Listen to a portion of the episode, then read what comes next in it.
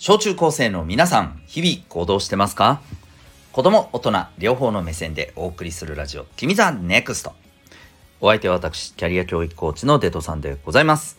学力、成績では難しい人生の成功、幸せを実現する力を学ぶ、コーチングの教室を開いております。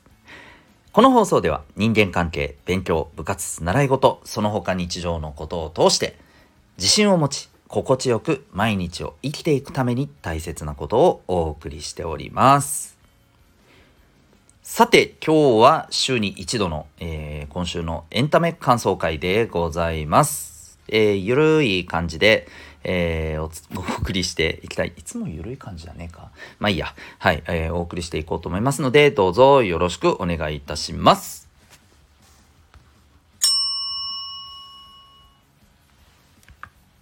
さて、えー、今日のテーマなんですけれども、えっ、と、久しぶり、いや、もしかして初めてか。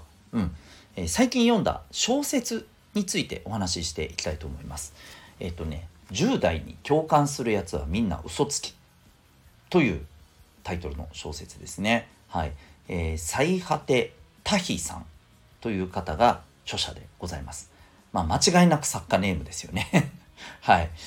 本名だったらすげえなって思うんですけどおそらくはいあのでしょう、まあ、ちゃんと調べてないんでごめんなさい、えー、もう本当にまだ読みたての状態で今これお話ししてますけど。うん、で、えーと、これについてねお話ししていこうと思います。まずあのこの小説に出会ったきっかけはえー、ネットの記事でね、えー、面白いよっていう風になんかこう触れられていたことがね、えー、きっかけでした。で読もうと思ったもう最大の理由はですね、えタイトルですよね。はい、僕はですねこう10代に共感するっていうことをそれこそお仕事の中でめちゃくちゃ大事にしているんですよね。この小中高生とママさんパパさんの、まコーチングサポートといってえ一緒に目標を見つけたりまた目標に向けて、えー、努力行動していくことを、えー、ね、一緒にどうやって頑張れるかなっていうことを一緒に考えたりね、えー、それからあの社会に出て、えー、本当に必要なことって何だろうっていうのを一緒に考え学んだりあるいは、えー、自分の強みって自分のね、あのこう武器って何だろう、うん、人と違う自分が持ってる武器って何だろうなっていうことを、えー、一緒に探求していったりですね。まあそんなサポートしてるわけよ。うん、でそんな中でね大事にしたいなと思っていることがそう向き合ってる小中高生の、えー、お一人お一人に共感することなんだよね。ところがこのタイトル。ね。10代に共感するやつは嘘つきだ。おいおい俺嘘つきなんかい。みたいな。おおなるほど。って思って面白そうだ。って思ってねあの買いました。あの正直ねあのムッとしたとかそういうことは全くないです。うん。むしろねあそれってどういうことなん？知りたいわと。これ絶対これそれを知ることによって自分自身の仕事にも、えー、大きなね学びになるに違いないって思って、えー、はい即 Amazon でポチってしまいました。うん。で読んでみたんですね。でねまず届いた時のね印象がねあ思ったより薄いって思ったんですよ、うん、ページで言うとね160ページぐらい？ないかな？うんないぐらいだね。はいだからお結構すぐ読めるって思ったんですけどところがどっこいですね。読み始めたらわこれめっちゃめっちゃかかるって思ったんです。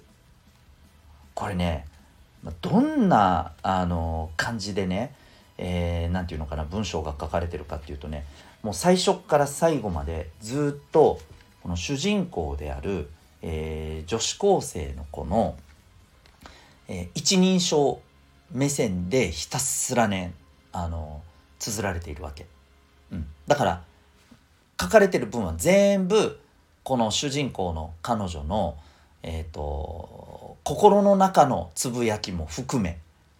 うん。えっ、ー、とこうもちろん誰かとの会話のセリフもある。うん、でねあのねここが非常にね分かりにくい。まあ分かりにくいめちゃくちゃ分かりにくいわけではないんだけど何て言うのかな。これ心の中で言ってることなのかそれとも直接、えー、今会話してる相手に向けて話したことなのかどっちやねんみたいなのがね結構いっぱい出てくるわけよ。だからん？ん？っていうふうにね思いながら読んでいてだからとってもね読み応えがあった。めちゃくちゃ。多分ねこれねあのもうこれこれちょっとまあ言っちゃなんだけどさこういうふうに感じるのは俺がおっさんなんやろうなって思っちゃったんだよね。多分これね10代の今これをお聞きになってるね小中高生の方が読んだらね多分ねああはいはいはいはいってさささってね多分理解できちゃうんじゃないかなって思っちゃったりしました。特にあのえっと女の子。うん。あもしねあのそうでもなかったらあよかった、えー、僕がおじさんなんじゃなくて あの単純にこの文章がそういう風なねあの構成でできてるがゆえに、えー、しっかりと読み込まなきゃいけないっていうだけの話なんだなっていうね、うん、あのところかもしれない。まあとにかくそんなのもあってねとってもね丁寧に読みましたよ。うん、そうであとねこのね主人公の女の子まあとにかく頭の中のねこう考えてることがもう次から次に出てくるわあっちこっちに飛ぶわでこれまたね読むのに時間かかるんですよ。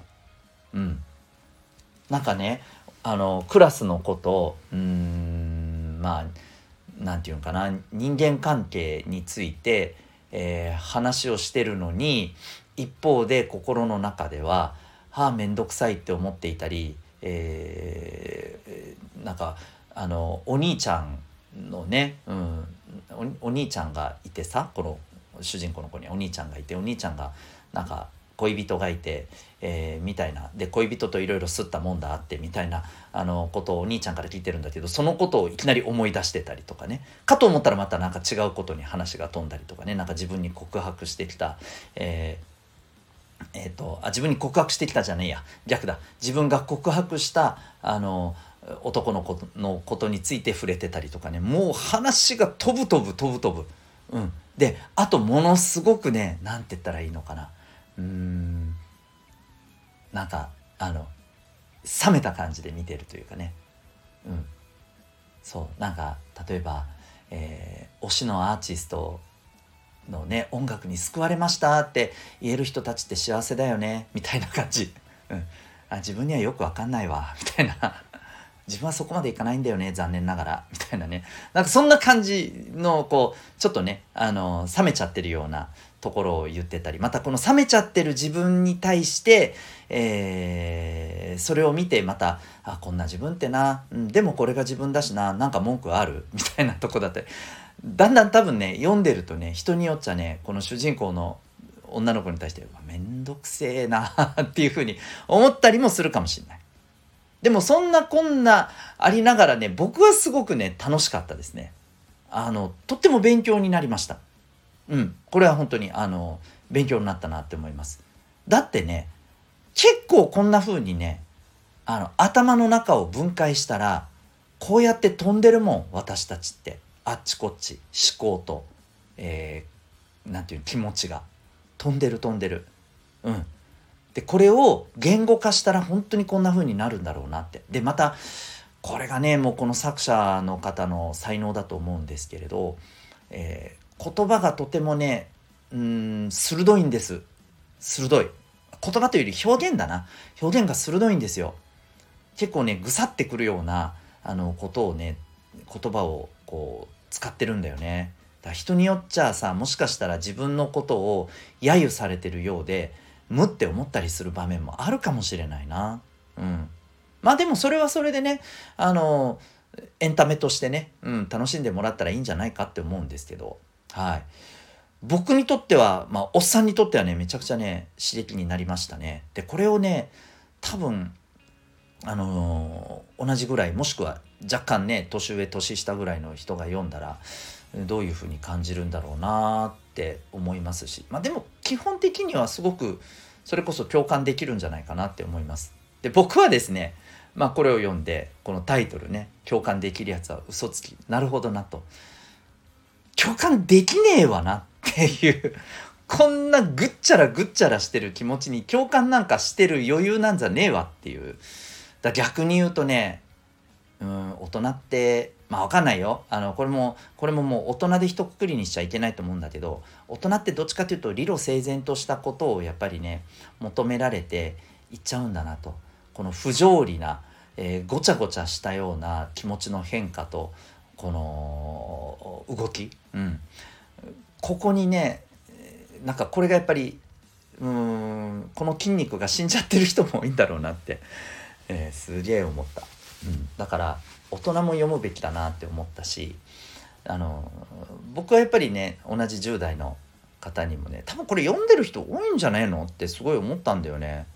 うん、好きな人好きじゃないかなって思うし読んでる人結構いると思う。あのそれこそえー、最果てタヒさんの他の作品も結構あのこの著者自体がすごく好きでっていうことでこの人の小説をあのいろいろ読んでる人もいるんじゃないかって僕は思ったりしました。うんはい。ということで、もしね、あの、知らなかった、初めてって思った人は、おすすめでございます。図書館とかにもあったりしないかなうん。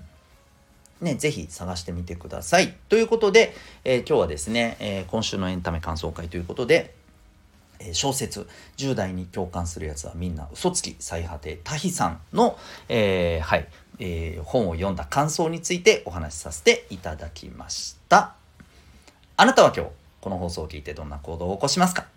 それではまた明日。学び大きい一日を。